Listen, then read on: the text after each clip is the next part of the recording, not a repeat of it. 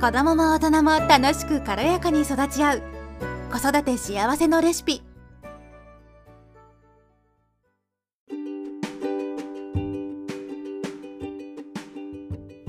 こんにちは、ミサです。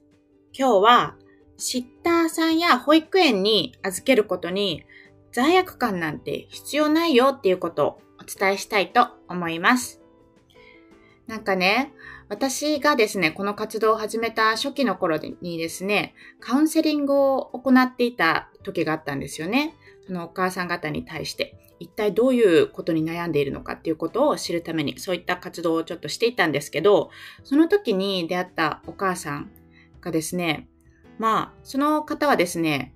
フルタイムで、フルタイムで月から金まで働いているお母さんで、で、あの、週に2、3回ぐらいかな、子供を保育園に預けて、あとの日にち曜日は、えっと、旦那さんのお父さんお母さん、まあおじいちゃんおばあちゃんですよね、に見てもらうっていう風なスタンスで、自分は働いているっていう感じの方がいたんですね。で、その方は、まあ、うん、その、やっぱり保育園に預けたりとか、おじいちゃんおばあちゃんに預けて、なんか私はやっぱりちょっと罪悪感があるんだよねっていうことを言ってたんですよね。うん。なんか、やっぱりそういうふうに思う方って少なからずその方だけじゃなくていると思うんですよね。で、私もですね、まあ去年の12月に、まあその以前にですね、私が結構鬱っぽくなっちゃって、もうこのままではいけないっていうことで、保育園に入れるっていう決意をしたんですけど、まあその当時もですね、なんかやっぱりちょっと罪悪感あったんですよね。これで私の気持ちがこう、ちゃんとケアできることで、子供とまたその、保育園に迎えに行った時に、こう、リフレッシュした気持ちでね、子供と接することができて、すごく嬉しい反面、ちょっと罪悪感はちょっとあったんですよね、やっぱり。なんか申し訳ないというか、なんか入れちゃって、なんかかわいそうなことしてないかな、私、みたいなのやっぱりあったんですよね。で、その、預け始めた時にですね、生体に私がたまたま行って、で、そこの生体を、で、えっと、見てくださった方が、まあ、女の方で子供3人を育てながら、うん、生態を、生態教育、生態の、えっと、ところにですね、週5で働いている、もうすごくパワフルなお母さんだったんですよね。もちろんその方は日本人ではなくて、こっちで、えっと、生まれ育った方なんですけど、で、まあその方も、に、なんかこの今、こうこうこういう状況で、今デイケアに預け始めてるんだけど、ちょっと罪悪感があるんだよね、みたいな話をしたんですよね。まあこっちだと結構、まあ日常的にそういう知らない人ともなんかいろんな話をしたりする文化なので、まあその流れでそういう話をしたんですけれども、まあその方もですね、その話を聞いて、なんかそんなん全然罪悪感する、感じる必要ないよって、もう全、もうなんか罪悪感じなくていいって、本当にもう力強く言ってくれたんですよね。で、実際その方も、まあ、3人子育てしていく中で、もうなんか、いろいろとね、やっぱり家事と仕事の両立って難しいじゃないですか。で、親の助けも借りないと特に。で、その方はまあ、自分の両親は遠く離れた私たちバンクーバーなんですけど、で、トロントっていうもう反対側の海岸に住んでいたみたいなんですよね。で、結局、まあそういう今の、もうこれじゃやっていけないっていう話をして、で、両親を、両親がね、こう、わざわざバンクーバーに来てくれたみたいで。で、まあ今は、その両親の力を借りながら、うん、子供3人を育ててて、うん、今うまくいってるよ、みたいな感じのことを言ってたんですよね。うん、で、なんかまあその子、その方が他にも言っていたのが、なんかもう自分がこうストレスになったりとか、子供にね、当たり散らかしてしまうぐらいだったら、もう預けた方がお互いのためにいいよっていう話をしてたんですよね。まあ、それはよく考えれば当然っちゃ当然なんですけど、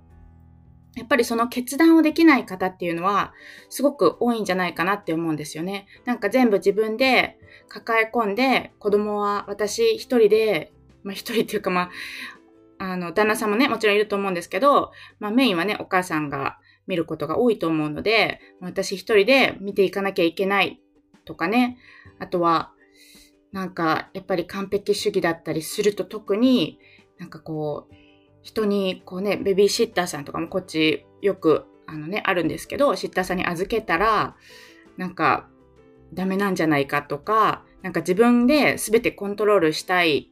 って思ってしまうと、やっぱりなかなかそこに踏み切れない。自分はストレスを抱えて子育てをしているのにもかかわらず、その他の人にも頼れない、頼りたくないっていう、なんか固執してしまうっていうんですかね。やっぱりそういう方もいると思うんですよね。まあ以前私はそんな感じだったんですけど、で、あの女、あの、育児うつになってね、ヒステリックになった人の一人です。はい。だけど、もうなんか、そういうふうに、うん、なんか、もし、そのストレスを溜めてしまったりとか、当たり散らかしてしまったり、すぐ起こってしまうような循環がね、悪循環があるのであれば、本当にもう預けてしまっていいと思いますし、そっちの方が、その、なんか一回距離を取ることで、また本当にフレッシュな気持ちで子供とね、こう再会できて、接することができて、で、私自分自身もリフレッシュできた状態であれば、もうなんていうのかな。やっぱり嬉しいじゃないですか。自分のなんかやりたいことをやったりとか、友達にかとね、一緒にカフェに行ったりとか。やっぱりそういうふうになんか気分をこう転換して、うん、で、また子供と会うことによって、なんかまた明るい新たな気持ちで、あ、やっぱり私私の子供可愛いなとかじゃないですけど、なんかそういうふうに、あの、接することができると思うんですよね。で、子供も子供で、やっぱりお父、そのお母さんがね、毎回怒ってばっかりだと、嫌じゃないですか？いつもいつも一緒にいるお母さんが、もう自分に対していつも怒ってくるし、なんかイライラして、いつも一緒にいると、やっぱり気使っちゃうだろうし、子供なりに。ね。うん、やっぱりね、なんか、もうお互いにとって本当に良くないと思うんですよね。なので、もう本当に、もう日本ではね、シッターさんどれだけ普及しているかわからないんですけれども、一時保育とかもあるじゃないですか。もうそういうのはどんどん活用していった方がいいです。マジで。もう私のそのご近所さんでね、日本人の方もいるんですけど、まあ、その子もなんか一人でね、まあ、旦那さんは家で仕事をしているようなんですけれども、基本的には自分一人で子供を見ているもうずっと見ているっていう状況で、やっぱりストレスになっちゃったりね、やっぱり大変みたいなんですけど、うん、なんか、うん、なんかやっぱり自分、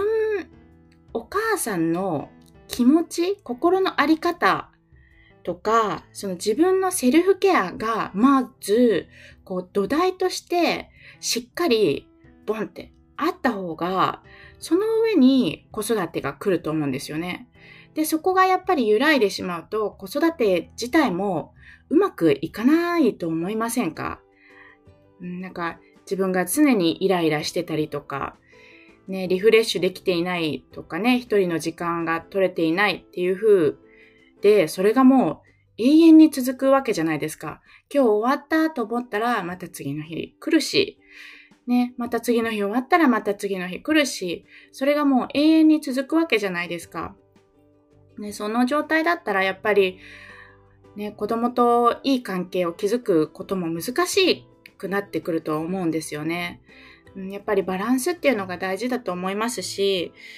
うん、だから、その、まあ、今働いていらっしゃる方でも、もしかしたら、なんか子供に悪いことしてるんじゃないかなって思う方もいると思うんですよね。だけど、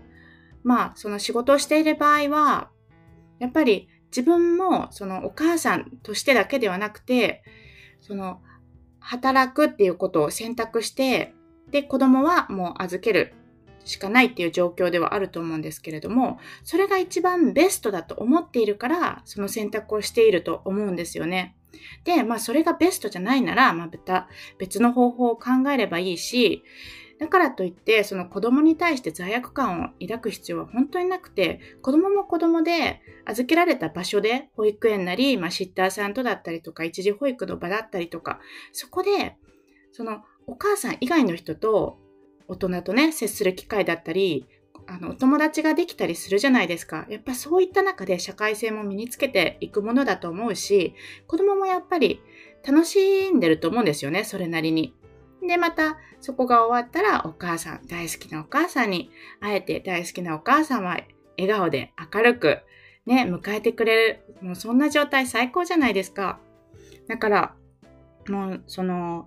ね、やっぱり罪悪感を必要ないし、もう預けたかったら預けてもいいし、まあそういう風なお話でした。はい、参考になってくれれば嬉しいです。今日も最後まで聞いてくださってありがとうございました。